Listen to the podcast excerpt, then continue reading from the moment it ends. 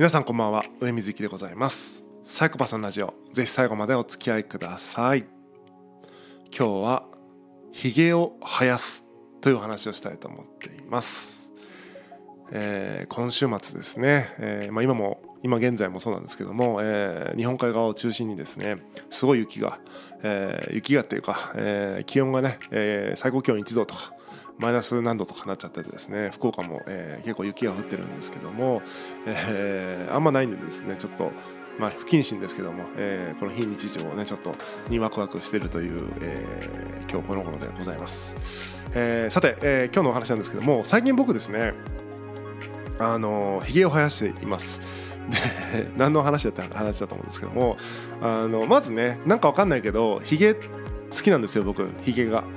ひげがすごく、うん、かっこいいっていうかなんていうのかななんか憧れがあってなんかひげが生えた、えーキャラクターとかひげが生えたあなんかこうダンディーな感じのおじさんとかね、えーそういうものにね、えー長らく憧れてきたみたいなのがあって、えーところがですね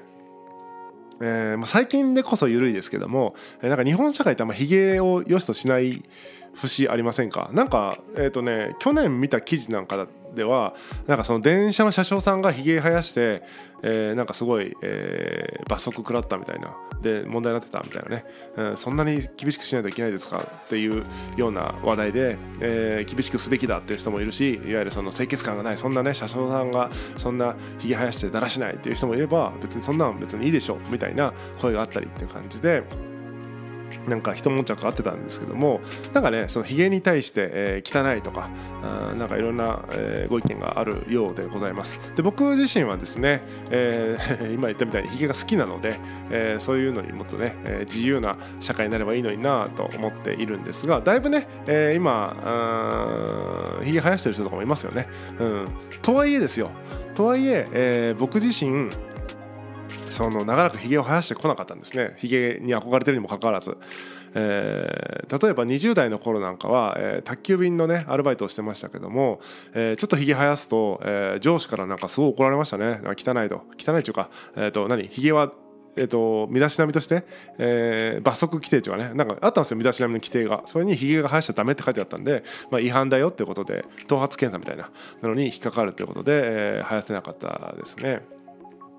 で、えーまあ30前後30手前ぐらいで今の仕事を始めたんですけども、えーやっぱりねあのお客様と会うのに、えーそうやってなんか今までひげがダメダメ言われてきたからもしそれで不快感を与えてしまったら、えーちょっとねよく会社に迷惑かかるなとかねなんただ好きが好きだからっていう理由でしかないからね、えーそれで不不不快な思いさせるんだったらよくないなと思って、えーずっとねひげは生やしてこなかったんですけども、えー最近ねなんかやっとこう自分のキャラを確立したというか、えー自分ありのままの自分に限りなく近い形で働けるようになってきたので、えーていうのかなひげを生やしてるかどうかとかいう話じゃないっていう次元に、えーちょっとたどり着きつつあるなと思ってるんですね。いわゆる、えーが汚いからひげが不愉快だからあなたとは仕事しませんみたいな、えー領域じゃなくなってきたなと、えーそこのフェーズに入ってきたなと思って、えー今年からですね、えー、顎ひげを、えーこうね育てているという感じですね。なのでなんか僕の中では、えーまあ、ひげに憧れてたっていうのは一つあったんですけどもなんかそれをね一つ自分は、えー一つ自分らしい姿としてですね新しい、えーそれで仕事ができるんだよっていうことをですね自分自身のなんだろうな進化の証としてですね今ひげを生やしていますと。でまあ、ただそれだけの話なんですけどもやっぱりその自分の成長ある種成長ですよね、えーこの56年間今の仕事をしてきてやっぱりそのスーツの人たちと仕事をするっていうのは、えーフリーターバンドマンからするとですね、えーそして仕事もねそのスーツ着ない作業着を着る仕事してましたからスーツを着た人とコミュニケーションを取るってこと自体がすごく、あのー怖いというかね、えー、と何で怒られるのかとか何で、えーその不愉快な思いさせるのかってことが分からなかったので、えーすごく慎重にねいちいちネクタイ締めていちいち、えーその最大限フォーマルな格好で来たんですけどもうんなんか無難に最大限フォーマルにしててる人って無難にねそれをわざとやってるんだったらいいよ。その意識してやってるんだったらいいですけどもなんかこうかつての僕みたいにね、えー、分かんないから、えー、そうしてますっていう状態というのは、うん、かえってその保守の姿勢というかその人らしくないというかね、えー、というのがやっぱ透けて見えるかなと思いますのでもう慣れてきた今、えー、だんだんね、え、こういう人はこういうパターンだなとか、え、あその仕事の仕方とかね、え、コミュニケーションとか、え、まあサイコパスだからそういう分類しちゃうんですよね、え、いわゆるロジカルに考えるから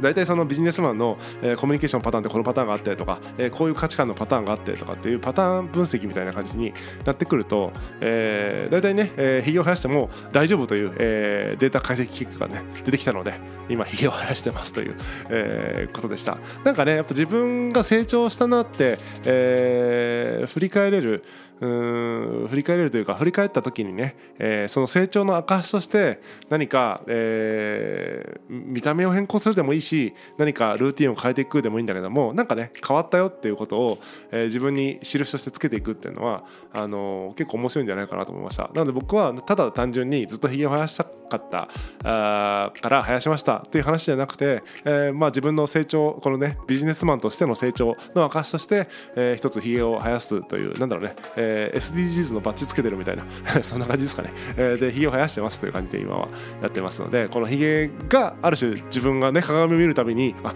ビジネスマンとして、えー、次のフェーズに入ったんだからっていう自分へのある種こう戒めというか意識づけとしてでもね、えー、機能するかなと思っていて。あのー、まあ、髭を生やしてます。というお話でした。なんかね、えー、皆さんも別にヒゲである必要はないですけどもそういう自分の成長をねそうやって、えー、何か見える形にしてみると、え、日々ねあの鏡を見るたびにそれを自覚できるみたいなこともありますんで、え、ちょっと一つね